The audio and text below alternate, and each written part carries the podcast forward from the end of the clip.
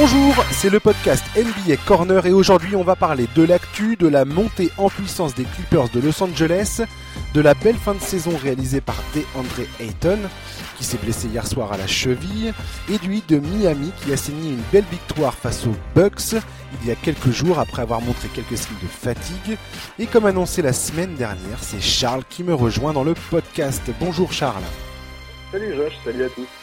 Alors Charlie, on va commencer immédiatement euh, par faire un point sur l'actualité. Et je vais commencer tout de suite par te parler euh, du duel entre Zion Williamson et Luka Doncic hier, match qui s'est terminé en prolongation. On n'a pas été déçus. Euh, gros, gros, gros match de Luka Doncic. Tu, en conviendras. Tout à fait.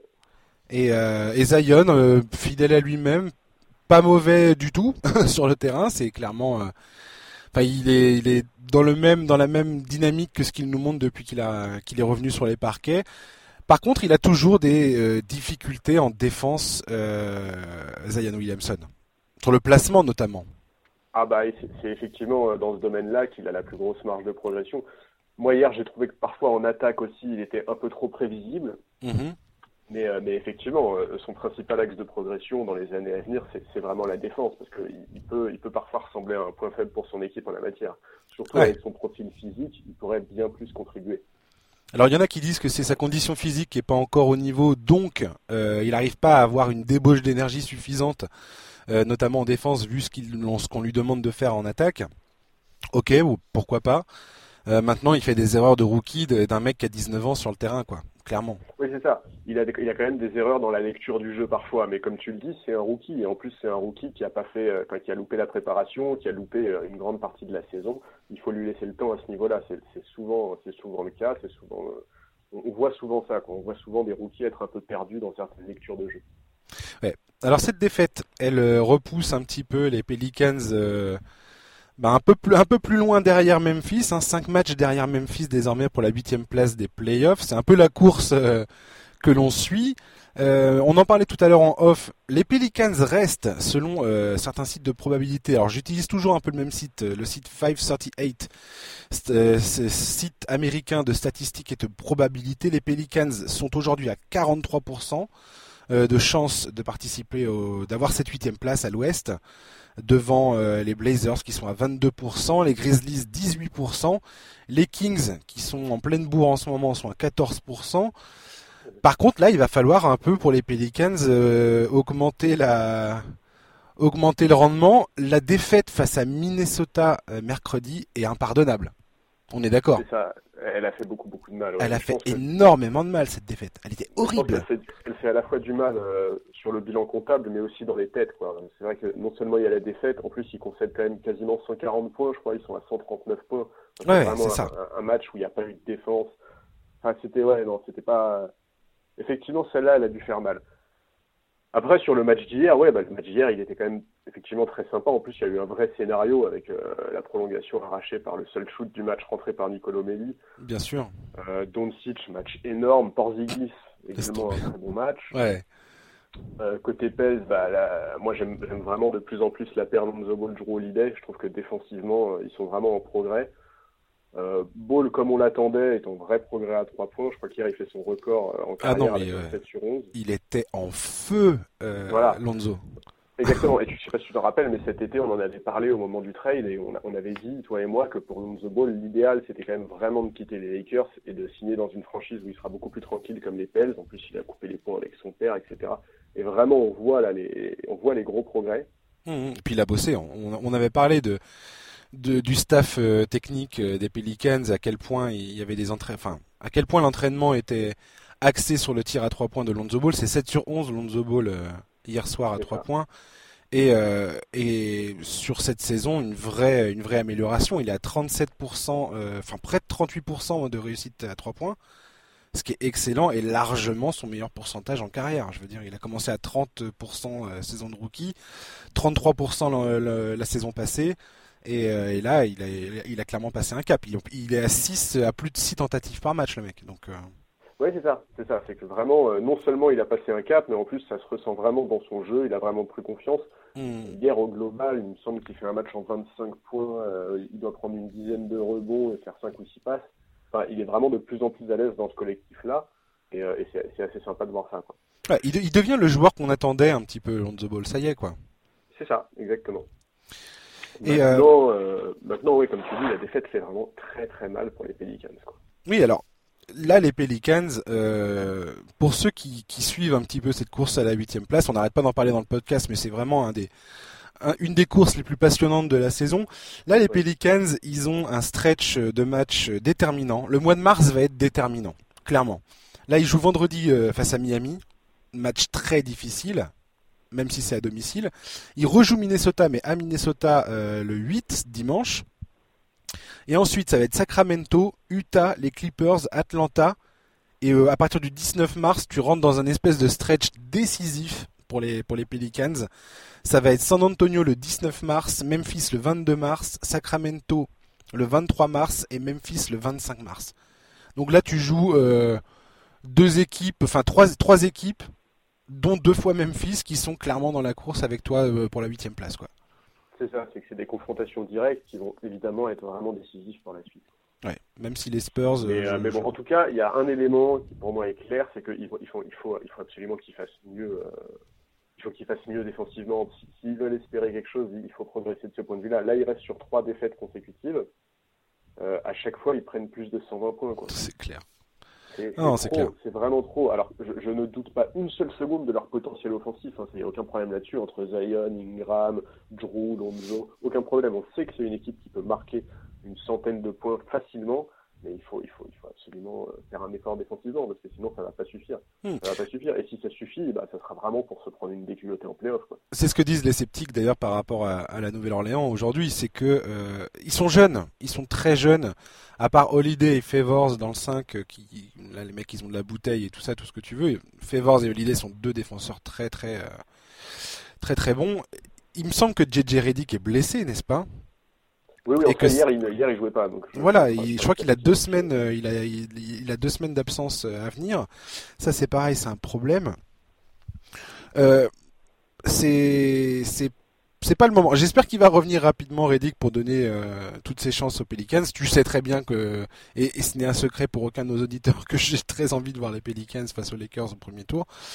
Ah bah c'est sympa, il y a une histoire derrière. Ouais, désolé pour les fans des, des, Grizzlies et des, des Blazers, hein, je, je c'est pas contre vous, c'est, c'est juste effectivement comme tu dis l'histoire entre les deux clubs, ça serait, ça serait assez formidable. Parlons vite fait de Dallas, euh, Luka Doncic, euh, formidable encore une fois. Sa paire avec Porzingis est vraiment, vraiment, vraiment en train de prendre forme. Ouais, Ouais, ça aura pris un peu de temps, mais ce qui est normal, hein, puisque Porzingis revenait quand même de blessure et qu'il faut s'adapter à un joueur comme Doncic. Hein. Ça peut paraître simple parce que Doncic est clairement un génie, mais en réalité ça ne l'est pas parce que c'est un joueur qui est très atypique, le cas de Doncic. Et donc, surtout quand tu viens des Knicks euh, et que tu as connu un type de basket un peu particulier, il faut, il faut s'adapter. Et, effectivement, le duo, il est en train de prendre forme et ça fait s'aligner pour l'avenir. Hein. Franchement, euh, ouais. Ah, ah, ouais, ouais, c'est vraiment ça peut vraiment faire rêver pour la suite. Enfin, déjà, pour cette saison, euh, c'est top, j'ai envie de te dire. Parce que clairement, euh, Christaps, là, il est en, il est en, pleine, en pleine montée euh, ces derniers matchs et ça, ça fait plaisir à voir. Enfin, je, suis pas spécialement fan de Porzingis, mais c'est vrai que son duo avec Luka Doncic, euh, quand ça marche bien, face aux Pelicans hier, c'était, c'était très impressionnant. c'est clair, ouais. Donc, moi, je suis bien content de voir ça et j'espère que ça va continuer. Donc euh, Porzingis, c'était donc c'est 34 points, 12 rebonds hier face aux Pelicans. 38 euh, points, 13 rebonds face euh, à Minnesota dimanche. le mec, il, enchaîne les grosses grosses perfs ces derniers temps, quoi. Ouais. Et, c'est d'autant plus intéressant que entre à, l'Ouest, entre la septième place et la quatrième place, il n'y a quand même pas un écart qui est incroyable. Et, Dallas, grâce à ce duo qui monte vraiment en puissance, peut éventuellement rêver, euh, rêver à, voir son classement progresser euh, d'ici d'ici les playoffs. Alors Dallas, ils en sont ouais, ils sont pas loin derrière Oklahoma. Oklahoma, ils sont, bah, ils sont même, même, même derrière Utah, il n'y a pas une marge énorme. Quoi. Ouais, effectivement, ouais, toute cette euh, toute cette tripotée de teams là. de toute façon, entre Denver de la troisième à la septième place, tout peut changer au mois de mars, quoi. C'est ça. Clairement. Sachant que, à mon avis, à l'Ouest, il n'y a quand même pas grand monde qui a envie de jouer les Clippers au premier tour. Ça peut être intéressant pour la suite, quoi. Ça, c'est sûr. Ouais. Bien qu'un duel, pareil, un duel Dallas Clippers, ça peut, ça peut valoir son pesant de cacahuètes, quoi. Ouais, mais je trouverais ça un peu dur pour Dallas. je voulais t'embêter un peu, Charles. J'ai une question pour toi. J'ai une question pour toi. Il paraît, j'ai entendu dire que euh, les Lakers étaient en ce moment même en train de euh, recevoir J.R. Smith et Dion Waiters pour éventuellement signer un de ces deux mecs-là pour la fin de la saison et, le, et, le, les playoffs. Est-ce que, est-ce que tu as une préférence, toi, aux fans des Lakers? Est-ce que tu as une préférence entre les deux? Alors, pour commencer, euh, cesse de te moquer. c'est drôle. Euh, en fait, c'est compliqué pour moi d'avoir une vraie préférence aujourd'hui parce que, euh, bah, tout simplement, en fait, on, connaît la vraie donnée, euh, c'est de connaître leur état physique. Hmm. Donc, bon, a priori, John Waiter c'est quand même nettement plus jeune que J.R. Smith. On peut éventuellement penser qu'il en a plus sous le pied. Quoique, quand on voit son état physique au début de la saison avec les kilos en trop qui se traînaient, c'est pas dit. Mm-hmm.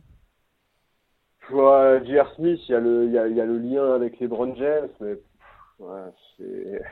Ah, pour l'instant, la rumeur, la, la, la, rumeur la plus insistante, c'est ça. C'est que la relation de LeBron James avec J.R. Smith, à l'époque où il jouait à Cleveland, grosso modo, il a demandé au front office de Cleveland de virer Dion Waiters. Enfin, ça, ça s'est pas, ça s'est pas joué exactement comme ça, mais il préférait largement jouer avec J.R. Smith qu'avec Dion Waiters, quoi. C'est ça. Euh, Bon, après, je pense que si c'était aussi simple, entre guillemets, euh, bah, ce serait déjà fait en réalité, parce que l'on se doute bien de l'influence énorme qu'a Lebron. Euh, écoute, euh, bon, pour, pour, parler des deux joueurs tels qu'on les voyait il y a quelques saisons, parce que bah, de toute façon, euh, J.R. Smith, je sais pas depuis combien de temps il n'a pas foutu le pied sur un parquet NBA, mais ça doit faire un moment. a priori, le, dans le profil du joueur, J.R. Smith me tenterait plus, quoi. Ouais, moi je pense aussi, ouais. Moi j'aurais une préférence pour J.R. Smith. D'un point de ah vue, euh, d'un point de vue sportif, et puis d'un point de vue euh, divertissement, quoi. J.R. Smith. Exactement. J'en ai quelque part, ouais, exactement. Non, et puis même, on sait qu'il a la capacité quand il veut de défendre. On sait que c'est un joueur qui a déjà gagné, qui a déjà prouvé qu'il était capable de gagner. Euh, c'est un meilleur shooter à trois points que Dion Waiters, ce qui est pas négligeable pour les Lakers. Non, et puis avec Cleveland, c'est déjà un mec qui a fait des campagnes de des campagnes de playoffs en tournant à 12-13 points par match. ouais, c'est clair. il, a vraiment quelque chose à apporter euh, s'il retrouve son niveau, euh, s'il retrouve son niveau physique et son niveau sportif. Bon, dans l'absolu, c'est clair que c'est pas les deux joueurs que je disais, moi, hein, mais, euh, mais, bon. mais effectivement, donc les Lakers sont, donc pour ceux qui ont pas suivi, ont, ont, coupé Troy Daniels. Ouais. Et, et, et, vont a priori signer un des deux joueurs. Sachant que Troy Daniel, lui, a signé à Denver, je crois. Il a signé, il vient de signer à Denver, ouais, effectivement. Ouais, à Denver. Donc, euh, ouais. Voilà. Eh ben, écoute, on verra bien. Ouais. J'ai hâte, de, j'ai hâte de voir l'issue. Euh, est-ce que ça va arriver? Est-ce, qu'il y a une chance que ça n'arrive pas, d'ailleurs? Ben, je pense pas. Je pense qu'ils auraient pas coupé. Euh, je pense qu'ils auraient, tu vois, ils auraient, ils auraient attendu, je pense. Ouais, là, il y a, là, il y a forcément un mec qui va arriver, quoi. Ouais. Ok. Euh, tu voulais me parler euh, également de Nico Batum qui, ah euh, dans la presse locale à Charlotte, s'est exprimé longuement. Et c'est vrai que c'est assez rare pour un sportif de haut niveau de reconnaître euh, bah, quand, quand ça merde, quoi, quand, y a, quand ça va pas. Et, et c'est ce qu'a ce qu'a fait Nico Batum. Il a, il a expliqué que son niveau de jeu n'était probablement, très certainement même, pas à la hauteur du contrat qu'il a signé en 2016 et que euh, et que voilà, il s'excuse en fait auprès des fans. C'est ouais, assez cette interview, elle est assez hallucinante d'honnêteté. Moi, moi, franchement, je crois que j'ai rarement lu un tel mea culpa quoi. Effectivement. après bon, euh, je vais pas dire qu'il pouvait pas faire autrement, mais c'est vrai que Batum, ça fait des années qu'on le voit s'enfoncer dans cette espèce de mollesse quoi, qu'on voit son niveau de jeu chuter, on a l'impression qu'il prend moins d'initiative, même moins de plaisir en fait dans le jeu. Euh, et, à ce niveau-là, le NBA Game à Paris était ultra révélateur. Alors certes, le public de Bercy, c'était sûrement pas le plus chaud qu'on ait jamais vu, mais n'empêche, le public a plusieurs fois essayé de réveiller Batum, de le mettre, de mettre un mmh. peu euh, en confiance. On a, on a, les a entendu scander son nom et tout, mais c'était complètement peine perdue. Et d'ailleurs, à, vas-y, vas-y. À, la fin du match, d'ailleurs, en conférence de presse, il a eu une phrase assez terrible. Enfin, c'était presque pensé à de la dépression, quoi. En gros, lui avait demandé, euh, les journalistes lui avaient demandé si euh, à domicile il n'avait pas eu la tentation de prendre plus de shoot, de croquer pour prendre feu, etc., et il avait eu une réponse en gros disant qu'il était dans son rôle et que qu'il savait que ça plaisait pas à tout le monde, mais il, a, il a fini cette phrase en disant, je cite, qu'il allait mourir avec ça. Ça c'est terrible quoi. Ouais, complètement. C'était son dernier match. Hein. Euh, de, enfin, il n'a pas, il a pas joué depuis euh, le match à Paris. C'est terrible parce que vraiment, t'as l'impression d'une.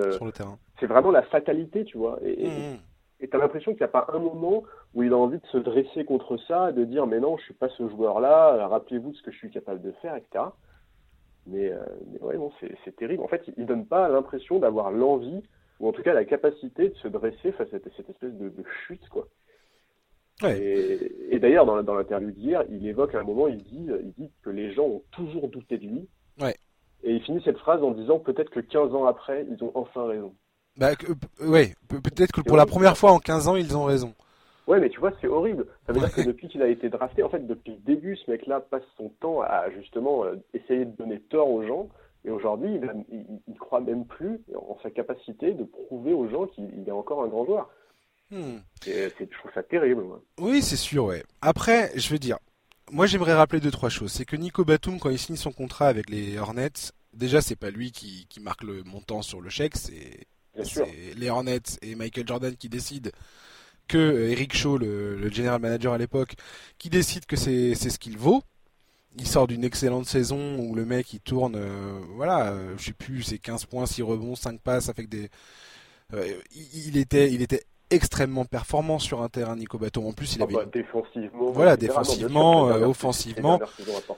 Et pour eux, c'était vraiment une façon de, de, de, de permettre à Kemba Walker à l'époque de souffler un peu dans le playmaking sur le terrain, d'avoir à ce mec-là, espèce de glue guy euh, plus plus, euh, qui est capable de boucher les trous, de prendre des rebonds, de défendre, de marquer, de, de, faire tout euh, ce qu'il faisait extrêmement bien à l'époque. Voilà, après il a été gêné par les blessures. C'est, je, voulais, je voulais rappeler que cet été 2016, si tu regardes le nombre de contrats complètement vérolés qui ont été signés parce qu'il y avait, c'était cette année-là où il y a eu le, la montée, voilà, l'explosion du salarié cap pour toutes les franchises.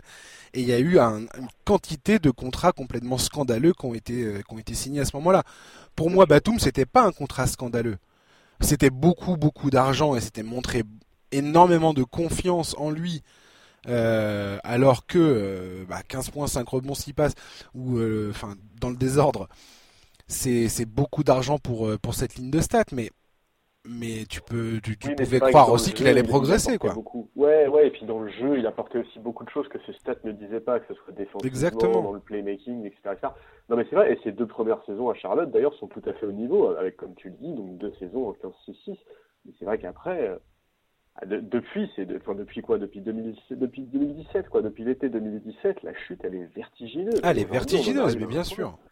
Bien sûr. Et moi, moi ce qui, ce qui, je trouve ça vachement intéressant, si tu veux, parce que Nicolas Batum, c'est un, type qui, à la fin de la saison, a quand même une player option pour une dernière année à 27 millions de dollars.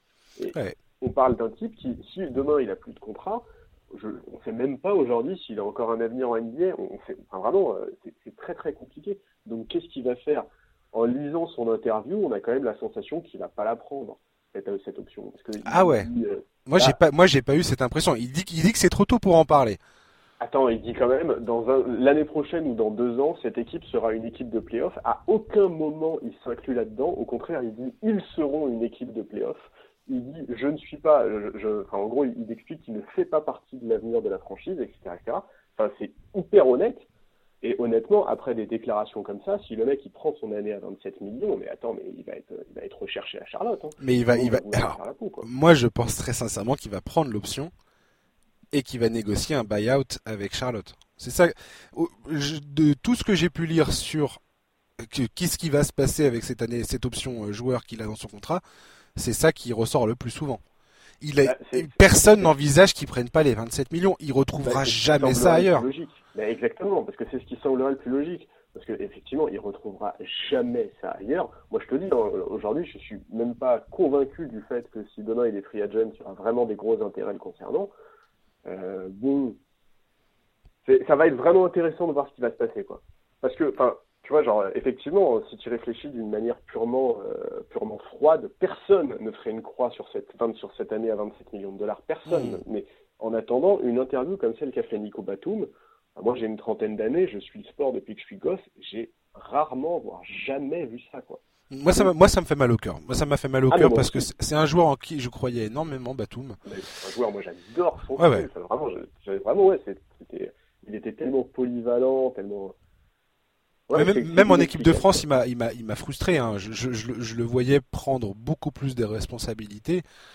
Euh, je, le voyais de devenir un peu le patron de cette équipe euh, offensivement dans, le, dans la distribution du jeu. Enfin, beaucoup plus agressif et c'est ce qu'on lui reproche, c'est ce que lui reprochent les fans de Charlotte. Je veux dire, euh, aujourd'hui le mec il est là, il passe des shoots euh, pour, euh, il fait toujours l'extra passe, il cherche toujours à à faire bah voilà le glue guy quoi. Sauf que comme comme disent comme dit le journaliste qui qui parle de cette interview, Scott Fowler, les Hornets sont ont surpayé la colle quoi. concernant concernant Batum quoi. Et bon, je suis, je suis un peu d'accord. Je suis déçu pour lui. Après, belle marque de lucidité de la part de Nicolas Batum. Franchement, euh, chapeau. J'ai mal un peu mal au cœur pour lui. Je sais pas effectivement, est-ce qu'il a encore un avenir en NBA ou pas? J'en sais rien du tout. Euh, là, je vois pas bien quelle équipe va aller le chercher s'il fait un buyout avec euh, ben, clair. avec Charlotte. Je sais pas. Mais en tout cas, moi, il y a un truc qui est clair, c'est que quand sa carrière sera terminée, quand tout ça, ça sera derrière lui, etc j'attends vraiment, j'attends vraiment de comprendre en fait, parce que il s'est forcément passé quelque chose à un moment dans sa carrière. Tu crois? Sensiblement au moment où il est devenu père, de toute façon, mhm. que euh, qu'on a vu une chute s'amorcer, que de plus en plus il, a, il, a, il a parlé de ses problèmes, etc. J'aimerais bien un jour, euh, que ce soit dans 5, 10, 15 ou 20 ans, euh, qu'il explique vraiment ce qui s'est passé à un moment dans sa tête pour que ça décroche comme ça. Ouais. Oui, après c'est peut-être les limitations physiques aussi. Mais c'est ça, hein, c'est tout à fait. De ses blessures et. La NBA, c'est quand même un rythme très très élevé. Euh, il y, a effectivement plein de possibilités, euh, mais, mais, j'aimerais vraiment bien comprendre. Oui, et puis il faut pas oublier que la carrière de la plupart des joueurs, la carrière moyenne d'un joueur NBA est, très très courte. Je veux dire, on est tous là à s'extasier à juste titre devant des mecs comme LeBron et tout ça qui font 15 euh, ans, 10 ans, 11 ans, 12 ans, bref. Mais c'est plus l'exception que la règle au final. Faut jamais oublier ça, quoi. Et que et pourtant, mine de rien, tu vois, Batum, ça fait déjà 12 ans qu'il est dans la ligue. Mais voilà, donc c'est un exploit en soi, c'est ça que je suis en train de dire. Faut, faut, faut pas lui, on peut pas lui enlever ça. Voilà. Donc euh, après, c'est la responsabilité de l'équipe qui décide ou non de faire des contrats. Et bah voilà, Charlotte lui a donné le, lui a offert euh, un, un chèque, euh, un chèque énorme. Il a bien, bien eu raison de le prendre. Et c'est tout à son honneur de reconnaître qu'il n'a pas été à la hauteur de ce contrat. Franchement, c'est rare de, voir un joueur prendre cette responsabilité-là et euh, être aussi lucide par rapport à sa carrière. moi, je trouve, ça, je trouve ça bien de, sa part. Je trouve ça, voilà. Ouais, mais je suis, assez d'accord avec toi. Et, vraiment, effectivement, moi, je suis un. Que c'est vrai que depuis cette interview, euh, il y, a beaucoup de gens euh, qui le traitent d'escroc, etc., qui sont là, un escroc qui assume, machin et tout. Mais qui c'est qui, qui, qui traite d'escroc Nico Batum, sans déconner? Qui sont ces gens? Mais voilà, non mais c'est absolument pas lui qui a été, euh, qui a revendiqué ce salaire ni quoi que ce soit. Il mais bien sûr. ça quand on parle de lui, quoi. Bah, je veux dire, demain, demain, on t'offre 27 millions pour faire ton taf sur une année, bah, tu dis oui, quoi. Je sais pas, n'importe qui fait ça, quoi. Oui, parce qu'on n'a pas donné les chiffres, mais donc pour ceux qui ne se rappellent pas, le 7 juillet 2016, il a signé 120 millions sur 5 ans. Ouais, c'est ça. Enfin, forcément que tu prends. forcément que tu prends l'argent. On va vite fait parler de deux dernières choses concernant l'actualité. Euh, la semaine dernière, avec mon invité Étienne Endurant, on a parlé du retour de Curry qui devait se faire dimanche face aux Wizards. Finalement, non. Steve Kerr voulait le faire jouer euh, un peu plus à l'entraînement, les 5 contre 5. Euh, voilà. Et résultat, notre Stephen Curry euh, adoré fait son retour cette nuit. On est jeudi quand on enregistre ce numéro du podcast face aux Raptors. Euh, voilà, bah, je vais redire la même chose que la semaine dernière. je suis très enthousiaste à l'idée de le revoir jouer. Charles, un petit mot là-dessus et après on passe à autre chose. Moi, je pense qu'on peut être, on peut être que content, quoi. Mmh, mmh. En plus, il n'y a plus le côté euh, ah cette équipe est trop forte, ils gagnent tout, on en a marre, euh, et qui pourrait, qui pouvait en saouler certains. Donc là, effectivement, on peut être que content du retour de Steph Curry. Non, la question c'est est-ce que est-ce qu'ils vont perdre le dernier bilan de la ligue à cause de lui quoi? Est-ce que c'est les Cavs Est-ce que c'est les Cavs qui vont récupérer le meilleur bilan parce que Curry est revenu? Ouais, je sais pas, faudra voir, faut avoir deux trois matchs avant euh, avant de, de, de, jauger à, quel niveau de forme il est, quoi. De toute façon, c'est génial. Enfin, genre, en tant que fan de basket, on veut tous voir les meilleurs joueurs sur le parquet. Et Steph Curry est très clairement un des trois meilleurs joueurs des années 2000, euh, des années 2010, pardon. C'est clair qu'il faut qu'il soit là et, c'est cool, quoi. Ouais. Moi, le truc que je retiens, de, notamment des interventions de Steve Kerr concernant le, retour de Stephen Curry et pourquoi il l'a pas fait revenir avant et ainsi de suite, et il expliquait un petit peu justement l'épuisement mental, enfin physique et mental de ces joueurs, notamment euh, Thompson, Green et, Curry, après euh, cinq voyages consécutifs en finale NBA. Et, c'est là qu'il pointe du doigt euh, LeBron James en disant mais le mec, le mec, il te fait huit finales à suivre. je veux dire, il faut bien réaliser à quel point LeBron est un cyborg absolu, quoi. C'est c'est un monstre physique, c'est un joueur absolument incroyable c'est clair. Surtout que là, on parle que de son âge, mais euh, ses derniers playoffs avec Cleveland, par exemple, alors qu'il avait, je sais pas, 34 ans, je crois, un truc comme ça, le mec sortait des chiffres aberrants. Il a éliminé des franchises à lui tout seul. Enfin, c'est incroyable, évidemment, la, mm. longévité de la longévité de LeBron. Mais d'ailleurs, c'est Giannis qui en a parlé, je crois, hier, euh, hier soir. Exact. Mais, mais oui, oui, il faut, il faut pas banaliser ça parce que c'est pas quelque chose qu'on va voir souvent. Quoi.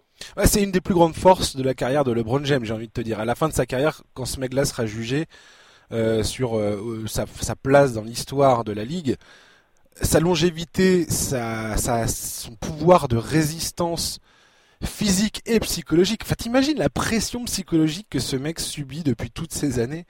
Ah bah, à quel point il a été moqué dès qu'il ratait, dès qu'il échouait, dès qu'il perdait. Tout le monde était là à lui sauter à la gorge en disant ah regardez LeBron ridicule je veux dire il en a il en a vu des vertes et des pas mûres il a c'est c'est et ce mec là est toujours resté droit dans ses bottes a toujours euh, dépassé ce qu'on attendait de lui quelque part euh, mais ça, de toute façon, c'est un mindset qu'il a depuis toujours. Hein. Déjà, quand il était au lycée, euh, le mec faisait la une de tous les magazines et de tous les journaux. Enfin, c'est clair que c'est incroyable. Mais effectivement, je pense que c'est quelque chose auquel il est habitué depuis 20 ans. Quoi. Hmm. immense respect pour LeBron James. Et franchement, vu la saison qui est en train de nous sortir cette, enfin, là, là, avec les Lakers, euh, quand tu le vois, quand tu regardes les, les, les matchs, les derniers matchs, les, derniers matchs que j'ai vus des Lakers, c'était face aux Pelicans, les deux, les deux matchs là. Quand tu le vois dépioter le, le, le, jeu, faire ses... Tu vois l'avance qu'il a dans sa tête sur le jeu, comment il se déroule devant lui, comment il voit le jeu se déployer devant ses yeux, et comment il arrive à, à tout déconstruire, quoi, et à, et à faire en sorte que son équipe gagne à la fin. C'est, c'est juste magistral. C'est, c'est de l'art à ce niveau-là, quoi. On n'est plus dans la performance sportive, on est le mec, c'est vraiment un art. C'est son métier déjà, c'est un métier. Et là, le gars, il a, atteint un niveau qui est vraiment absolument incroyable. Et il faut en profiter à max de voir un mec comme ça jouer sur un terrain de basket. C'est hyper important de pouvoir en profiter. Et récemment, j'ai aimé parce qu'il a, il a dit ouais, l'avenir est entre de belles mains avec Zion, Lucas, Jason Tatum, tout ça, euh, Jamorant. Et il a raison. Enfin, je veux dire, c'est génial l'état de la NBA à l'avenir et c'est bon. C'est, il y a une belle, une belle, un bel avenir de, devant euh, pour pour la NBA dans les dans les 10, 15, 20 prochaines années. Mais alors LeBron, faut en profiter à, à, tout de suite, maintenant là. Tout à fait. Oui, non, mais je suis d'accord. Je suis d'accord. Et juste pour euh, être un peu plus précis que ce que j'ai fait tout à l'heure, donc 23 ans avec Cleveland en 2017-2018, ses stats en playoff, c'est 34 points, 9 rebonds, 9 passes. Mais oui. S'il vous plaît. 33 ans. Oui, puis c'est le mec qui tourne un triple-double en finale NBA, je veux dire, ça va. Quoi. Ouais, non, mais voilà, Ou le gars, enfin, grosso modo, personne n'arrive à l'arrêter. Enfin, tu vois bien, encore aujourd'hui, personne n'arrive à l'arrêter. Ah bah non, mais c'est clair. Dans la, dans la raquette, il est inarrêtable. On est, enfin, mais oui, enfin, oui, Giannis. Lakers, je te répondrai qu'on l'attend en playoff. Bien sûr. Et ça va être les premiers playoffs de LeBron sous le maillot des Lakers. Ouais, ah non, mais c'est pour ça que je te dis ça. C'est pour ça que. Hmm. C'est pour ça que clairement, c'est en playoff qui sera le plus attendu. Après, effectivement, sa saison régulière, elle est incroyable. Tu voulais finir avec un petit mot sur euh, Tim Duncan, euh, coach? Ouais, bah ouais, je voulais juste euh, passer un petit clin d'œil aux Spurs, qui vivent quand même, enfin aux fans des Spurs, qui vivent quand même une saison compliquée avec peu de bonheur. Et, moi, j'ai trouvé l'image vachement sympa, quoi. Tim Duncan qui coach son premier match pour les Spurs, en plus face, face à James Borrego, qui est un ancien de la maison. Mmh. je trouve ça, ouais, je trouve que c'est sympa de voir les, les, Spurs faire confiance à leur légende, quoi. Ouais fait plaisir. Moi j'étais dégoûté pour Becky Hammond personnellement. J'aurais cru qu'elle elle aurait eu le. C'était l'opportunité de lui offrir le, lead coach, euh, enfin le, le poste sur le banc. Pourquoi pas? Après Duncan a bien dit que c'était, euh, ils ont tout, enfin, ils étaient tous ensemble sur le banc à prendre les décisions et qu'il n'était coach, enfin, il n'était que premier coach que par euh, la désignation qui a été faite au début du match parce qu'il fallait un, il fallait un nom, mais mais bon, je sais pas. C'était une bonne occasion de mettre Becky Hammond et. Euh, mais effectivement, et il y a beaucoup effectivement de, fans des Spurs qui se sont posé la question euh, de se demander pourquoi est-ce que c'était pas elle. Euh. Mais bon, bon. Ouais, non, c'est... Plaisir, en tout cas. Oui, oui, moi aussi, ouais. Ça me, ça, me fait triper de voir Tim Duncan qui, je pensais vraiment allait s'éclipser de la ligue une fois, euh, une fois qu'il est une fois qu'il avait pris sa retraite, et pas du tout. Le, voilà, le voilà de retour euh, et, sur le banc et euh, et c'est sûr que pour les Spurs, dans une saison qui est pas qui est pas super super facile à bah c'est pas facile de trouver des, des, des raisons d'être enthousiaste, des, des raisons d'être content. Effectivement, voir, euh, voir Timmy. Euh, ouais, ouais, on va, on va pas reparler. Mais enfin, Becky de toute façon, euh, même si effectivement sur ce coup-là, c'était pas elle sur le banc, de toute façon, elle sera, enfin, c'est écrit, ça sera très probablement la première femme à entraîner en NBA dans les années qui viennent. Hmm. J'espère en tout cas. J'espère pour elle. on va passer aux, à nos sujets principaux. Il est largement le temps d'y passer. je voulais parler avec toi des Clippers.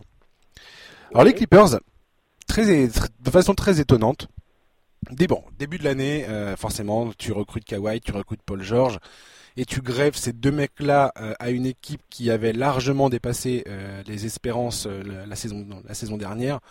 Tu te dis, waouh, les Clippers, ça va marcher sur tout le monde cette saison. Leur saison, elle est plutôt bien. cependant, certains se montrent un peu plus critiques par rapport aux Clippers. Il y a eu notamment également euh, le moment où Montrezarel a laissé entendre que potentiellement il y avait euh, bah, une mauvaise, enfin pas une, entente au top dans les vestiaires.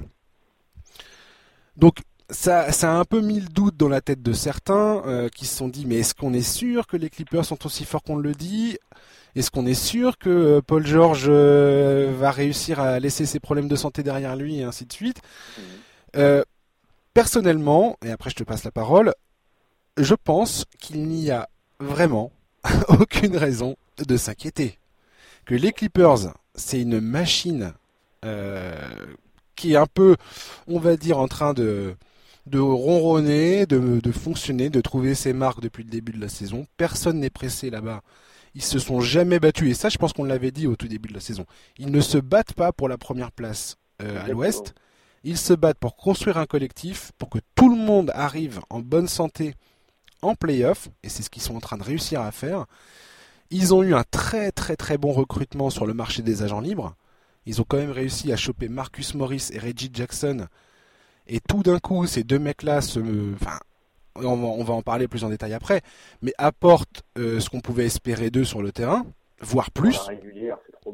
Ah mais complètement. Donc euh, voilà, j'enfonce une porte ouverte hein, en disant ça, probablement pour certains qui disent, bah, bien évidemment.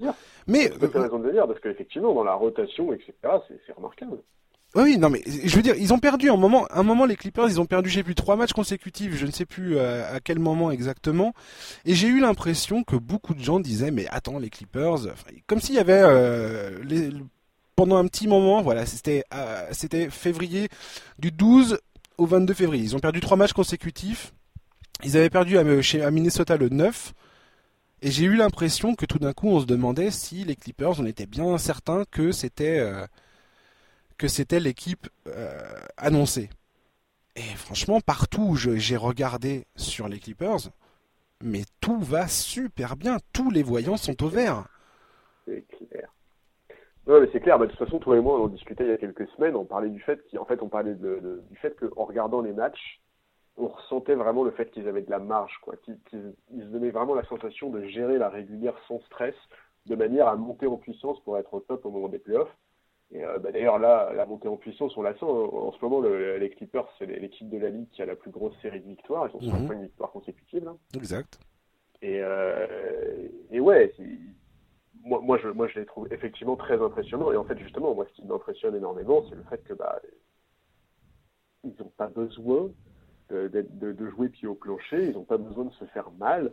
Euh, bon, ils ont eu un peu de mal il y a quelques temps à, se, faire, à se défaire des Sixers, qui étaient pourtant très amoindris. Mhm. Mais sur ce match-là, ouais, enfin sur un, match, un match, euh, un match absolument hallucinant de Chuck Milton, quoi, qui te sort une perf all-time. Euh. Et surtout, c'est dans ce genre de match que tu vois la, la, force collective des Clippers. Sur ce match-là, ils ont 4 joueurs à 24 points ou plus. C'est mhm. hallucinant. Il y a Kawhi, Paul George, Montrezarel et Lille. Euh, l'équipe, de toute façon, les Clippers, c'est une équipe qui encore et toujours invaincue quand elle est au complet. Euh, non, vraiment, moi, c'est une équipe, je trouve, qui dégage une sérénité qui est vraiment impressionnante. Ils ont une variété d'armes défensives ou offensives qui, à mes yeux, mais ça c'est assez personnel, est inégalée aujourd'hui en NBA. Euh, ouais, moi, en fait, je trouve que l'impression qu'ils donnent, c'est que quand ils veulent vraiment prendre un match, c'est pas possible de s'y opposer. Quoi. Hmm. En fait, moi, de ce que j'ai trouvé comme, euh, comme stat concernant les Clippers, c'est que quand euh, Kawhi et Paul George sont sur le terrain, ils ont un différentiel de points euh, juste derrière les Bucks. C'est-à-dire que c'est la deuxième meilleure, c'est clairement la deuxième meilleure équipe de la ligue devant les Lakers. Ah oui, oui, mais mais quand je parlais de la marge justement, c'est à ça que je faisais référence. On, en avait discuté en comparant justement les Lakers et les Clippers, et, les Lakers ne donnent pas l'impression d'avoir cette marge-là justement. Les Lakers, on a un peu l'impression que si Anthony Davis et les LeBron James ne font pas un gros match, c'est ça. Gagner, ça va être très compliqué. Effectivement. Euh, pour les Clippers, c'est pas le cas du tout. Enfin, je veux dire, Kawhi a joué 48 des 61 matchs l'instant, et Paul George a joué 39 des 61 matchs. Hmm. Et il tourne à 32, Kawhi il tourne à 32 minutes par match, et euh, Paul George est à 29. Voilà, donc bon, il y, a eu des critiques sur Paul George, euh, sur le fait qu'il n'avait pas le niveau de l'année dernière à OKC, mais en fait ça n'a rien à voir, il ne faut pas s'attendre à ce que Paul George ait les mêmes stats que lors de la saison dernière à OKC. À OKC, il était nécessaire qu'il contribue au oui. sans quoi l'équipe n'avait aucune chance. Et j'ai envie de te dire que c'est faux. Alors, j'ai trouvé pareil, ça j'ai regardé de très près, Paul George, si tu ramènes ses stats, euh, ses stats pour euh, toutes les 36, enfin en 36, une, pour une moyenne de 36 minutes par, par match. Ses stats sont quasi similaires à celles qu'il avait l'an dernier avec OKC. que ça, soit au point, au rebond, en passe, en termes de pourcentage d'usage sur le terrain et d'adresse au tir le true shooting percentage. Donc ce qui prend euh, l'efficacité au tir à 3 points, au lancer franc, donc il prend la, mesure globale de son efficacité au tir. Alors si, tu regardes les stats brutes, effectivement, Paul George, tu te dis, il a 43% euh, en shoot euh, à mi-distance, c'est pas top. Il est à, 40% à 3 points. Et 40% à 3 points, ça c'est très très bien. Mais tu, tu, te, tu te dis, euh, quelque part, il est, il est moins efficace. Il est à 21 points par match. Oh, ouais, c'est un peu, c'est un peu moyen. Il a, il est à 3,8 passes. Pareil, tu peux faire un peu la gueule. Mais non, en fait. C'est juste la façon dont il est utilisé et la façon dont il le laisse revenir tranquillement de ses opérations aux épaules. Absolument. Point barre, c'est tout, c'est tout. Paul George est exactement le même joueur que ce qu'on a vu l'an dernier. C'est ça, sauf que effectivement son utilisation est différente parce que les Clippers n'ont pas besoin de le cramer comme il a été cramé l'année dernière. Euh, exactement. et, effectivement, sur son temps de jeu, euh, il me semble que là, il a le, le temps de jeu le plus faible qu'il ait eu depuis quasiment sa saison rookie. Quoi. Alors qu'à OKC, il était dans le top 5 des, des mecs qui jouaient le plus de minutes par match de la saison.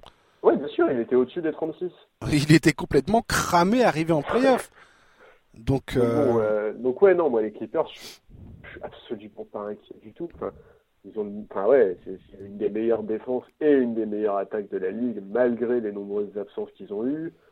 Euh, enfin, bon, alors là, il y a deux matchs à venir qui vont être super intéressants parce qu'ils jouent les Rockets cette nuit et les Lakers dimanche. Ah, c'est vrai qu'ils jouent les Rockets cette nuit, ça va être trop bien ce match. Ouais, ouais, ouais, Rockets cette Tout le monde est là ou pas? J'ai pas regardé. Euh, normalement, oui, bah, il, me semble bien. Oh yes, les Rockets cette nuit et les Lakers dimanche, mec. 8h30. Ah ça va être trop bien, ça, ça va vraiment, vraiment être trop bien. Oh la Donc, euh, donc ouais non, euh, quelle équipe, quelle équipe a sur le banc un duo comme Louis et Montrezarel? C'est un duo qui en cumulé pèse 37 points, 10 rebonds et 8 passes par match. Ouais. Paul George et Landry Chamette sont tous les deux à plus de 40% d'adresse à 3 points. Enfin, ouais non, euh, vraiment Black Rivers semble avoir trouvé le bon équilibre, la bonne formule. Il a bien intégré Marcus Morris. Franchement, euh, bon courage pour aller leur rechercher la deuxième place, puisqu'ils ont récupéré la deuxième place récemment là au détriment des, des Nuggets. Donc bon courage pour aller leur récupérer cette place. Et puis surtout, bon courage au septième de la conférence Ouest pour les jouer en playoff au premier tour. Hmm. mais c'est à quel point ils sont adaptables, les Clippers, en fonction de n'importe quel adversaire qu'ils ont, qu'ils vont avoir en phase 2, quoi. Et puis là, tu rajoutes Marcus Morris et Reggie Jackson. J'ai regardé Reggie Jackson sur les 4-5 derniers matchs qu'il a fait avec les Clippers. Il est, en fait, il apporte une dimension en termes de, il permet de, de comment dire à Lou Williams de ne pas avoir la balle dans les mains, donc de ne pas s'épuiser. Lou Williams l'a reconnu. Hein. Il a dit moi ça me permet de ne pas avoir le ballon tout le temps dans les mains, donc d'être beaucoup plus efficace offensivement dans mon pick and roll avec Montrezarel et ça crée une belle soupape de, de euh, une belle soupape pour euh, si jamais tu dois ressortir le ballon parce que le mec, je sais plus, il est à plus de 40% à 3 points depuis qu'il ait rejoint les Clippers parce que le mec c'est le troisième meneur de la rotation quoi. Mais exactement, mais c'est ce dont on avait parlé, euh, toi et moi, en gros, ce qu'on avait dit, c'était Reggie Jackson, même s'il ne sert que à faire souffler Lou Williams quelques minutes par match en saison régulière, et eh ben c'est déjà gagné, quoi. C'est déjà, du bonus, en fait, quoi. Mais bien sûr. Et derrière, tu mets Marcus Morris. Donc tu peux faire un 5 rapide avec euh, Marcus Morris, euh, Paul George, Kawhi Leonard, Lou Williams et, et Landry Chamette. Donc rapide et qui s'est shooté dans tous les sens. Euh, et ou peut-être Beverley si tu as envie de, serrer le, joueur du le meneur adverse. Tu peux mettre Montrezarel dans l'histoire. Enfin, les combinaisons que Doug Rivers a à sa disposition sont infinies. Infinies. Et, ça, et tu peux t'adapter à tout et n'importe quel adversaire qui se, présente qui se présente devant toi. Ça va être un cauchemar les Clippers en playoff. Et je sais pas si tu as, si as remarqué ça, mais Kawhi Leonard, non seulement cette saison, il a augmenté euh, son efficacité en termes de, distribution de balles. Il n'a jamais euh, été aussi euh, bon en distribution de, ballons pour ses coéquipiers. Et puis alors, il affiche une, aisance offensive sur le terrain qui est juste écœurante. Et défensif, pareil. Là, son niveau défensif sur les dix derniers matchs, là, tu retrouves le Kawhi Leonard il y a bah, de quand il a gagné ses, titres de meilleur défenseur de l'année. Le gars, il est c'est c'est un c'est un mur. C'est un mur, c'est incroyable. effectivement, euh, au playmaking, à la distribution, je suis d'accord avec toi, il fait très clairement sa meilleure saison et de très très loin. Euh, il, a vraiment passé un cap à ce niveau-là. de toute façon, Kawhi Leonard, tu sens bien que dès qu'il a envie, à partir du moment où il a décidé que son, son adversaire n'ira pas, euh, ne marquera pas et que lui derrière il va enfoncer le clou euh, jusque jusque jusqu'à étouffer l'équipe adverse, il va le faire quoi. Et il peut le faire. C'est ça qui est dingue. Et dans un, mon dieu, j'espère que ça sera ça sera le duel qu'on aura en finale de conférence Ouest parce que je, crève d'envie de voir ça. Si on a un Lakers Clippers en finale de conférence Ouest, les Clippers ont quand même deux des meilleurs défenseurs euh, qui aient jamais existé, enfin qui aient jamais défendu sur LeBron. Kawhi et Paul George. Oui, et puis ils ont un petit ascendant psychologique en ayant remporté les deux premières, les deux premières confrontations aussi. Oui, certainement, ouais. Alors après, c'est la question, c'est aussi qui va défendre sur Anthony Davis. Alors, je pense que Marcus Morris et Montrezarel vont avoir le gros, euh, la, grosse part des responsabilités pour commencer. Après, ils verront euh, comment ça se, ça, se passe. Euh, bon. Ah, ouais, après, c'est là dans le duel, c'est là où les Lakers auront on va dire, un avantage. Il faut bien que les Lakers aient, un avantage quelque part. Ouais, c'est ça, c'est sûrement le seul avantage, je suis d'accord. Mais euh, après, LeBron, c'est pareil. LeBron, euh, mais LeBron, Kawhi, euh, LeBron, il aime, il aime, il aime pas bien Kawhi. Hein. il sait très bien que Kawhi, c'est pas un mec agréable, quoi. Faut, faut se le manger, quoi. Mais non, effectivement, je pense que vraiment, euh, pour moi, aujourd'hui, clairement, même s'ils sont pas premiers, pour moi, l'épouvantail à l'ouest, c'est les Clippers. Ouais, pour moi, ça reste les favoris euh, à l'ouest. Je suis d'accord. Parce que comme tu l'as dit tout à l'heure, pour moi, les Lakers vont, sont quand même extrêmement dépendants de la débauche d'énergie de LeBron et de Anthony Davis. Et voilà. Je et, et, et manque de shooting. C'est pour ça, tout à l'heure on parlait, on ricanait euh, par rapport à J.R. Smith, mais J.R. Smith est peut-être le mieux à même d'aider si, si un de ces deux joueurs est capable d'aider. Euh, parce que après, faut voir s'ils jouent et s'il y a du temps de jeu pour eux. Mais, euh, mais je pense que J.R. Smith a beaucoup plus, enfin, ça fait beaucoup plus de sens, à, mon avis, que Dion Waiters, qui a quand même un shoot à 3 points pas top, quoi. Ouais, je suis d'accord. Donc, euh, d'ailleurs, en parlant des exclus, j'ai vu, je sais pas si tu as vu Danny Green qui a, qui pareil, lui a dit un petit, enfin, a fait un peu son mea culpa, a dit aux fans des Lakers, bon, je suis peut-être pas à mon meilleur niveau et j'en suis désolé, quoi. Ouais, j'ai vu, ouais. Mm. C'était assez. Alors que le mec, il est ça va, il est tranquille, il est à 38% à 3 points. Ouais, mais euh, pour lui, c'est pas Non, non. Il, se considère comme un spécialiste, si tu veux. Donc, dès lors, effectivement, à 38%, bon, mais, mais, mais effectivement, Danny Green, c'est un, boulot euh, tout à fait correct. Mais je pense qu'il regrette, il se rappelle surtout de sa saison dernière avec les Raptors, il tourne à 45%, il me semble, comme ça. Euh, on verra bien. En tout cas, ça n'a pas empêché le coach le coach des Lakers de rappeler à juste titre que euh, Danny Green en défense notamment était une pièce euh, une pièce extrêmement importante parce que justement son son basketball IQ est et, au-delà de la moyenne. Enfin, je veux dire, tu vois bien que ce soit aux Spurs, que ce soit aux Raptors, tu vois bien que ce mec-là sait exactement où se placer sur un sur un terrain et quoi faire pour empêcher euh, pour empêcher le joueur adverse de de, bah de, de marquer à volonté. Oh non, non, mais absolument. Euh, c'est évidemment un joueur très important de, l'équipe et c'est un joueur qui, en playoff, sera très très attendu. C'est hmm.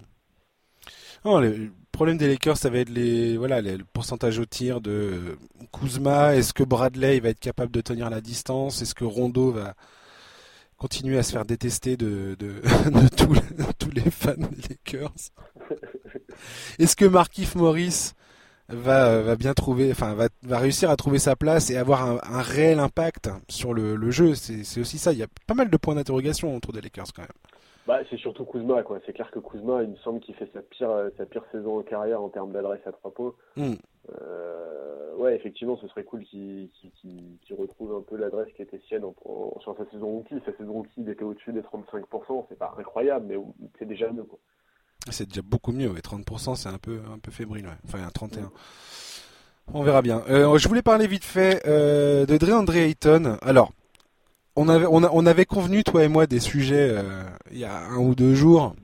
On en avait parlé.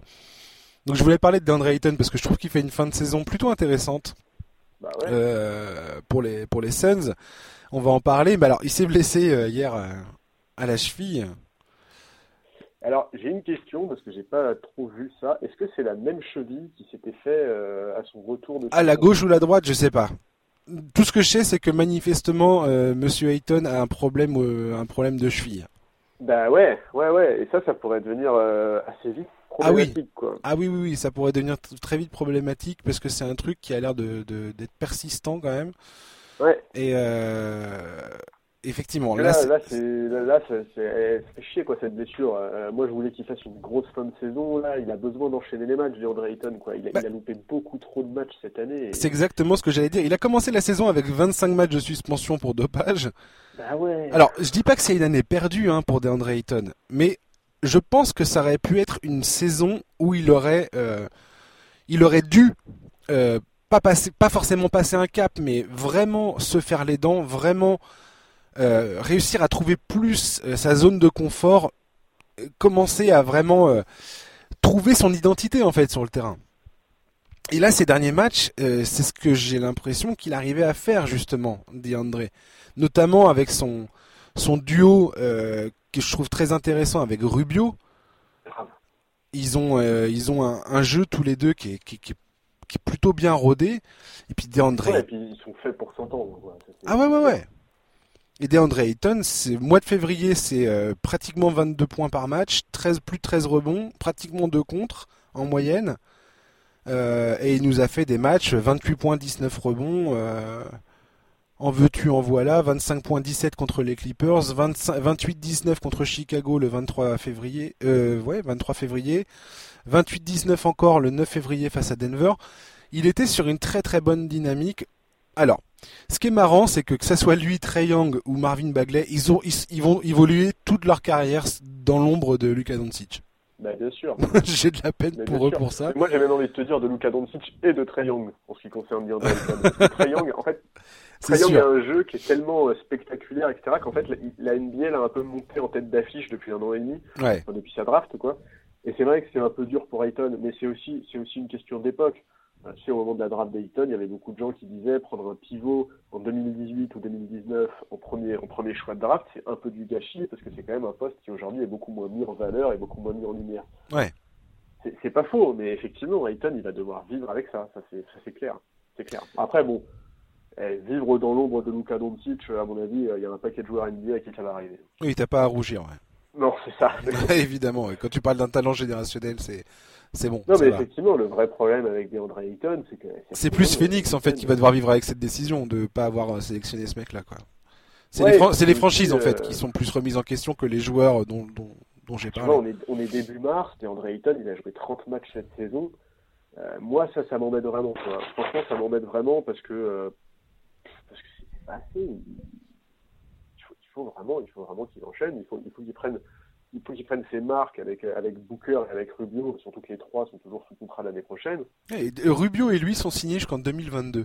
Ayton et Rubio euh, sont signés jusqu'en 2022. Ayton sur son contrat de rookie euh, et Rubio euh, sur le contrat. Ayton, c'est un mec qui sort des stats, c'est-à-dire qui sort, c'est-à-dire quand tu regardes un classement des statistiques, tu vas pas voir DeAndre Ayton parce que c'est un joueur qui a que 30 matchs, quoi. Donc forcément, il n'est pas forcément inclus. Mais en réalité, aujourd'hui, Ayton, c'est un des meilleurs rebondeurs de la ligue.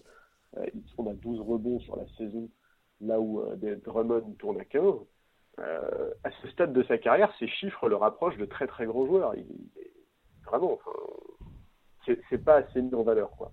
Ouais. Ce qu'il produit n'est pas assez mis en valeur. Effectivement, enfin moi son association avec Rubio, je la trouve très intéressante parce que Ayton est en train de démontrer, enfin, en train de trouver euh, une zone de confort sur les passes lobées et ainsi de suite, ce qui est vraiment l'utilisation qu'il faut faire de DeAndre Ayton. Les grosses questions pour Ayton, c'est défensivement. Et effectivement, là, il y a que en faisant les matchs, euh, que en jouant les matchs, que tu que ça te bah rentre dans la tête, quoi. Que tu vas expérimenter euh, euh, différents schémas, différents adversaires, et que tu vas finir par comprendre comment tu peux être efficace dans, dans une défense NBA. Et cette fin de saison, elle était idéale pour ça, parce que les Suns, ben, aujourd'hui, ils sont trop loin de la huitième place. Exactement. Chez les playoffs.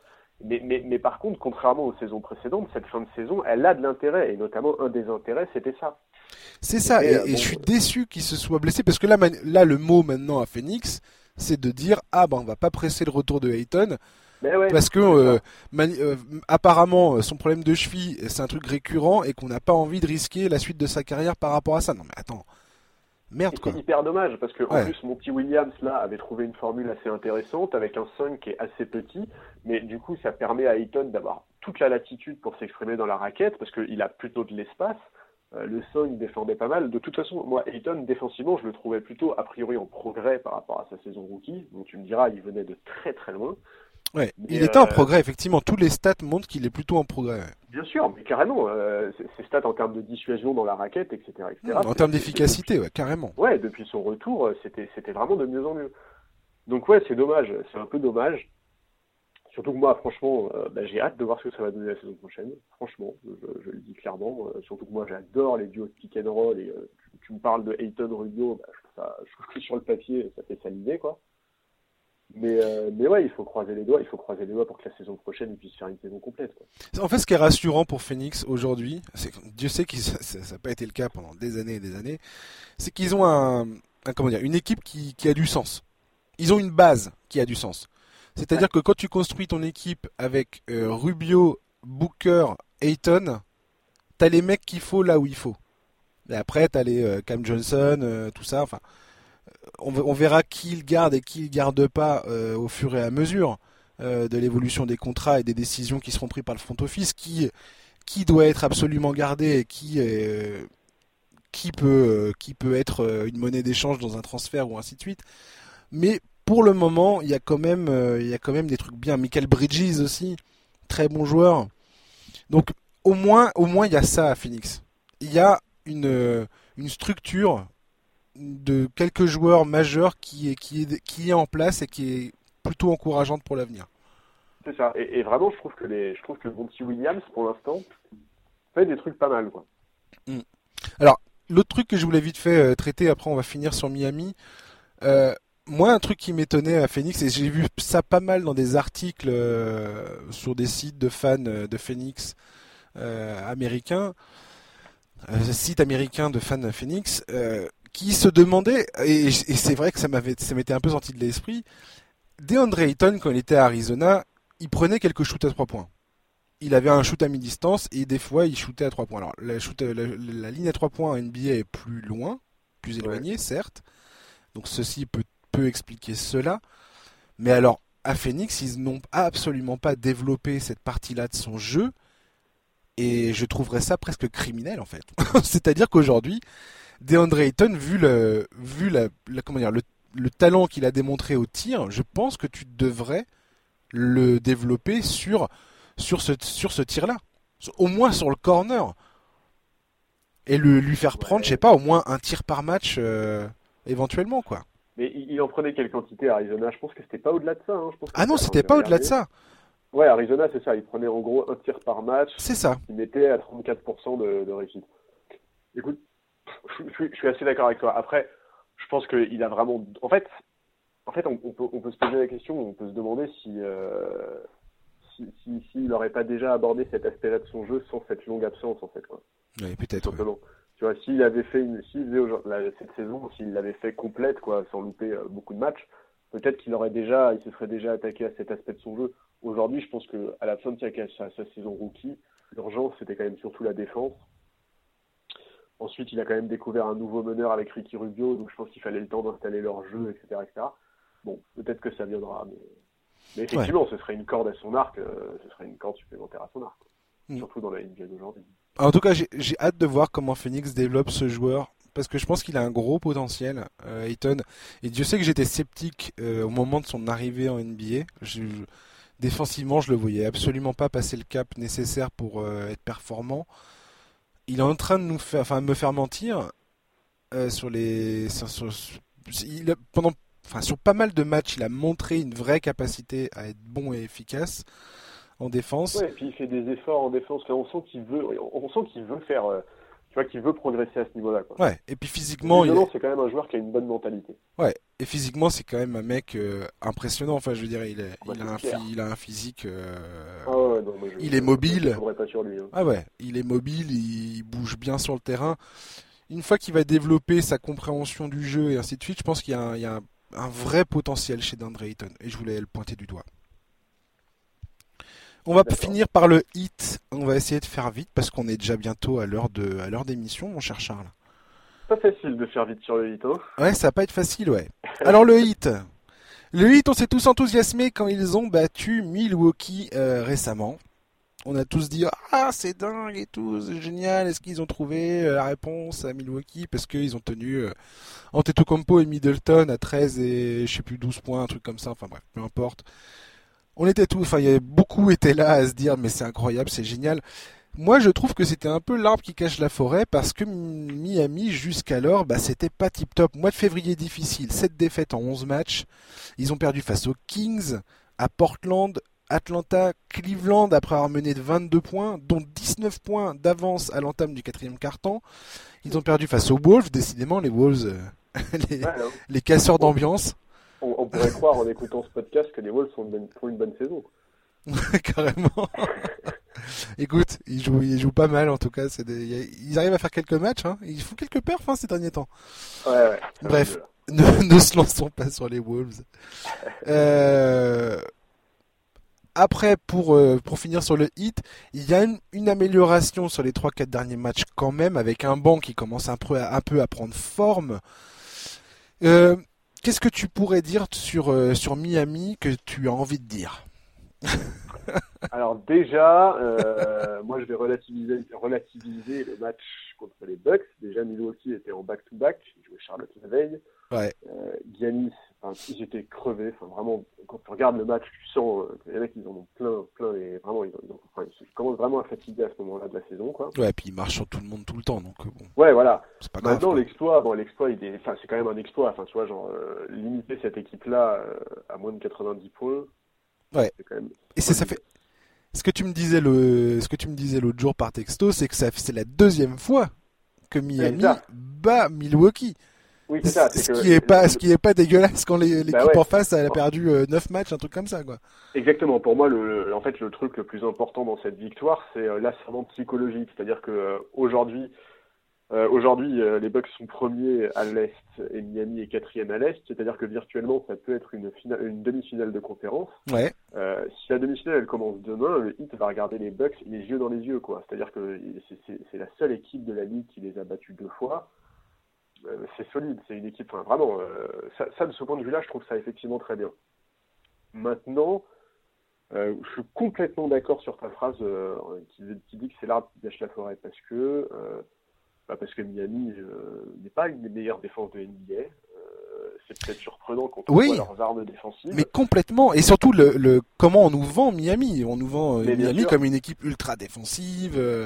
C'est ça. Et, et, et, en fait, et d'ailleurs, Spolstra s'est plusieurs fois exprimé sur la question cette saison, et notamment au mois de janvier, il avait fait une sortie assez virulente dans laquelle il disait que son équipe n'était pas du tout au point en la matière.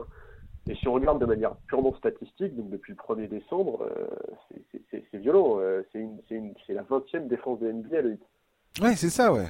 Et ça, c'est terrible parce que sur les deux premiers mois de compétition, donc euh, octobre-novembre, c'est l'inverse en fait. Le, c'était une des 10 meilleures défenses de la ligue. En les mecs, ils ont commencé 24 victoires, 8 défaites, un truc comme ça, et ils étaient. Bah, en fait, dans le détail, en octobre, le Heat, c'est la septième défense de la Ligue. En novembre, c'est la huitième défense de la Ligue. En décembre, c'est la 22e défense de la Ligue. ah ouais, Janvier, 15e défense de la Ligue. Et février, 21e défense de la Ligue. Ouais, la chute. Que c'est absolument, honnêtement, quand tu regardes leurs armes, c'est inexplicable.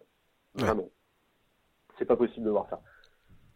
Donc euh, bon, bon, pour revenir sur ce match à proprement parler, il y a quand même un truc qu'on peut noter, c'est Bama Debayo. Quoi. Bama Debayo, quand il a défendu sur Giannis, euh, c'est. C'est à 1 sur 10 au tir, dont 0 sur 7 sur les shoots contestés. Ça, est. Euh, de toute façon, Adebayo, physiquement, quand tu le regardes, c'est évident que c'est un des joueurs en NBA qui possède le plus d'atouts pour s'opposer à Giannis, que ce soit parce qu'il est ultra puissant, sa mobilité, sa des aides, etc. etc. Mais, mais, mais ouais, non, pour moi, ce match, c'est surtout l'illustration du fait que les Bucks étaient fatigués. Et d'ailleurs, euh, le match qui précède le match contre les Heat, les Bucks jouent contre Charlotte et ils gagnent avec un tout petit score. Et c'était seulement la, en gros, c'est la première fois depuis mars 2018 que les Bucks enchaînent deux matchs sous les points. Oui, la vache. Depuis mars 2018. Oui, quoi qu'il arrive, les Bucks, euh, tout va bien. Hein. Ils sont sur une saison historique, euh, meilleure attaque, meilleure défense. Et dans tous les sens où tu prends cette histoire, de toute façon, il n'y a pas grand chose, euh, a pas grand chose à critiquer concernant les Bucks, quoi. Enfin non, c'est quatrième meilleure attaque et meilleure défense. Bon, bah, tout va bien. Tout va bien et les mecs sont partis pour gagner 70 matchs, donc. Bah ouais, et dans le dans le enfin genre dans, dans, l'anonymat le plus hallucinant. Enfin moi je ouais, alors ça, ça... qu'on en parle. je trouve ça formidable. Ça serait, ça serait n'importe quelle autre équipe, ce serait les Lakers, tout le monde serait là, on n'en pourrait, on n'en pourrait plus. Et non, c'est les Bucks, c'est, c'est Giannis, et je sais pas. après, il y en a qui, bah, C'est le petit marché, quoi. Ouais, ouais, tout à fait. Pour en revenir. c'est la star européenne. Ouais, c'est, sûr, ouais. Pour en revenir au, au hit, euh, effectivement, après, tu parlais d'Eric Spolstra qui, qui a parlé des difficultés. N'empêche que depuis, enfin, dans le recrutement, eux, des transferts agents libres et ainsi de suite, ils ont récupéré André Guadala, Jake Roder. Il a fallu, il a fallu euh, intégrer ces deux mecs-là dans l'effectif. Donc ça explique aussi une certaine euh, perte de vitesse. Tyler Hero a, été blessé, euh, Meyers Leonard aussi. Butler a manqué un match par-ci par-là. Donc, Guadala est pas prêt du tout physiquement. Voilà, exactement. C'est clair. C'est c'est criant. Ah ouais, ouais, ah ouais, c'est dur. Mais alors moi, il y a une stat que j'ai trouvée par rapport au hit qui est un peu plus inquiétante, c'est que dans le clutch time, donc dans les dernières minutes, dans les dans les moments décisifs des matchs qui se jouent euh, qui se jouent à quelques possessions, et eh ben ils sont pas très très bons ces derniers temps. Ces, ces derniers matchs, ils sont même euh, carrément en galère. Tu parlais des, des, des, des problèmes défensifs. C'est une des pires défenses sur les 25, 26, 27 derniers matchs. Euh, dans, les, dans le quatrième carton. Ils ont du mal à défendre la raquette, ils ont du mal à défendre les contre-attaques. Tu parlais d'un éventuel duel face à Milwaukee euh, en demi-finale de conférence. Si t'es pas bon sur les contre-attaques et dans la raquette, t'es euh, pas bien. T'es pas bien du tout. Donc Butler, oui. Non, juste euh, pour revenir, juste un, une dernière, un dernier chiffre qui était assez intéressant euh, dans le match face aux Bucks, et ça pour le coup c'est plutôt à mettre au crédit euh, du hit, et c'est intéressant pour la suite, c'est quand même qu'ils ont réussi à empêcher Giannis d'inscrire des points en transition. Giannis face au mmh. la défaite il y a quelques jours n'a pas inscrit le moindre point en transition. C'est quand même euh, sa force principale et c'est d'ailleurs seulement la deuxième fois de la saison que ça arrive. C'est ça le truc avec les statistiques après, c'est que ça a, ses, ça a ses propres limites les statistiques. bien sûr. C'est-à-dire que euh, par rapport à un adversaire, en playoff tu vas rencontrer Milwaukee euh, au minimum quatre fois. Et donc tu n'auras à scouter que cette équipe-là et tu devras te débrouiller que face à cette équipe-là t'auras pas à jouer les back-to-back, euh, à avoir fait un voyage où tu as traversé les États-Unis dans dans la ah, largeur et ainsi de suite. Il y a C'est une compétition qui est complètement différente. Hein. Voilà. C'est autre chose. Ça n'a rien à voir. Et effectivement, tu es plutôt confiant quand tu arrives et que tu as battu deux fois Milwaukee. Je pense effectivement, comme tu le dis, je suis d'accord avec toi, euh, Miami a les armes pour, euh, pour du moins exister dans une série face aux Bucks. Et les Bucks, c'est une des équipes qui laisse le plus de shoots euh, disponibles à 3 points. Ça fait partie de leur façon de défendre. Ils préfèrent euh, verrouiller la raquette que de défendre euh, autour de l'arc. Après, avec, une... ils sont quand même très efficaces. Hein, je veux dire, ils laissent, ils laissent personne shooter, mais les opportunités, c'est eux qui en laissent. c'est une des équipes qui en laisse le plus. Et Miami, pour le coup, ils ont des mecs, des vrais snipers, quoi. Ils ont Duncan Robinson, ils ont Tyler Hero, ils ont Kendrick Nunn, ils ont Kelly Olynyk, ils ont des mecs qui savent shooter. Jake Crowder, il est pas, enfin, il est, pas super adroit, mais il est pas maladroit non plus. Bah, voilà. Les que tu as cités sont à 40% ou plus. Hein. C'est ça. Le problème, c'est que c'est des mecs qui ont pas beaucoup, beaucoup d'expérience non plus en playoff, voire zéro. Donc, euh, si jamais c'est une demi-finale, j'ai hâte de voir ce que ça va donner, quoi. Ouais, non, mais je suis, je suis d'accord. C'est effectivement moi aussi, j'ai très hâte. Et, et ouais, euh, le truc, c'est que de toute façon, le Heat, c'est pas une équipe que tu as envie de jouer en playoff, quoi, qu'il arrive. Parce que la mentalité de cette franchise fait que les mecs, quoi qu'il arrive, ils vont, ils vont se pointer sur le terrain crânement, euh, te regarder dans les yeux, ils vont jouer leur chance à fond. C'est clair, c'est la mentalité de cette franchise.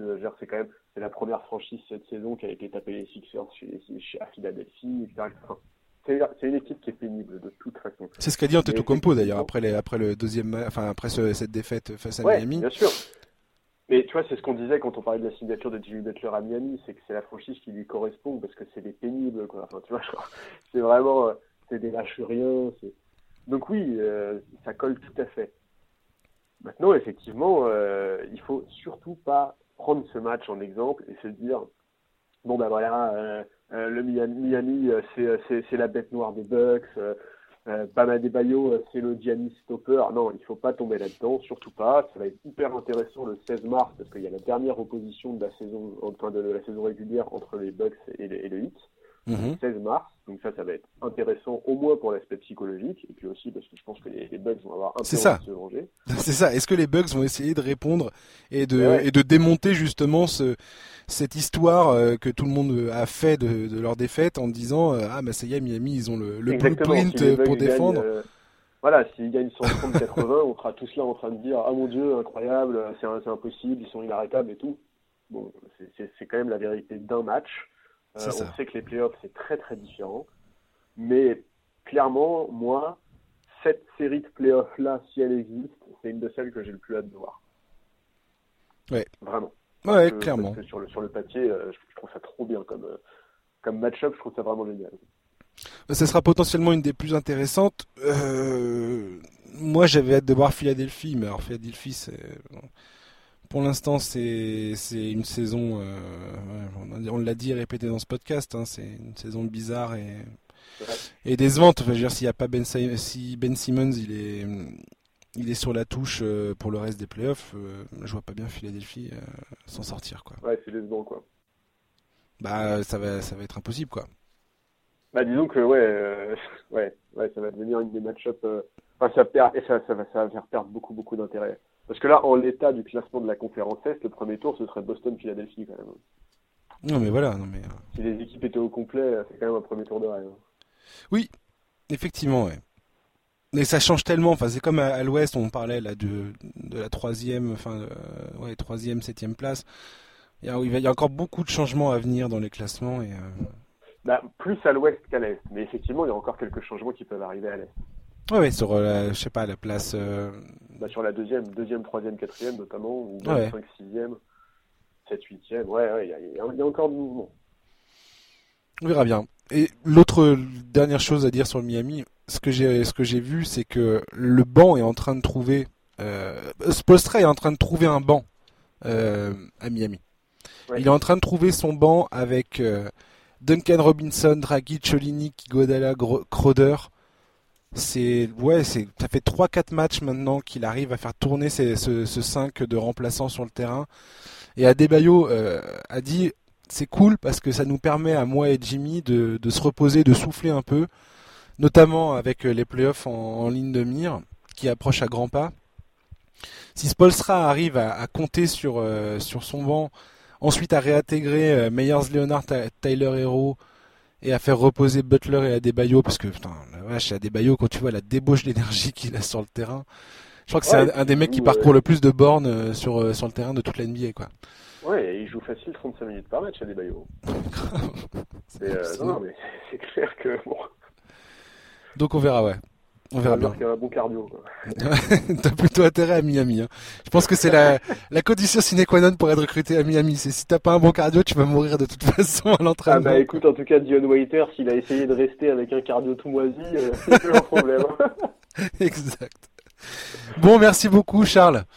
Bah écoute, merci à toi. On va mettre un point final à ce numéro euh, de NBA euh, Corner. On se retrouve la semaine prochaine, la semaine prochaine, logiquement, si tout va bien, on croise les doigts, c'est Alex de Trash Talk qui sera avec moi euh, pour parler de, l'actualité et des matchs euh, bah, qui se seront joués. On verra bien.